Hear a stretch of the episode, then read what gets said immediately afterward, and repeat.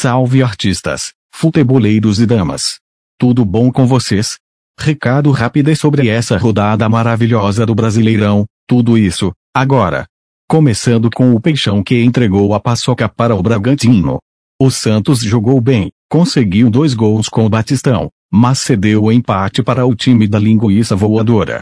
Com gols de Urão e Luan Candido. Esse último foi um golaço do caralho, o Bragantino.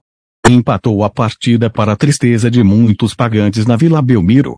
No Corinthians, é mais resultado que desempenho. O Coringão enfrentou o Goiás na Neoquímica Arena.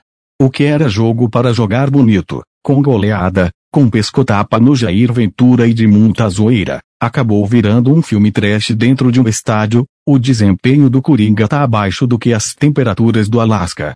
O que foi bom do jogo é que teve gol de um pênalti com pouca polêmica.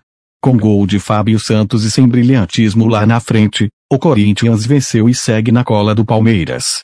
Agora é o Santos na Copa do Brasil e no Brasileirão, e por fim, o Cala Boca Juniors na Liberta. E por fim, o Choque Rei. Esse jogo é o resumo perfeito do que não pôde fazer. Faz o gol e recuar todo mundo. O São Paulo fez o gol do Patricas.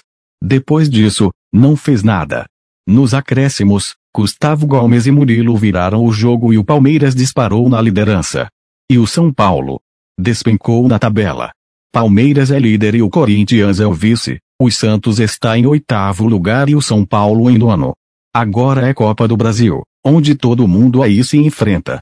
Eu vou ficando por aqui. Até breve.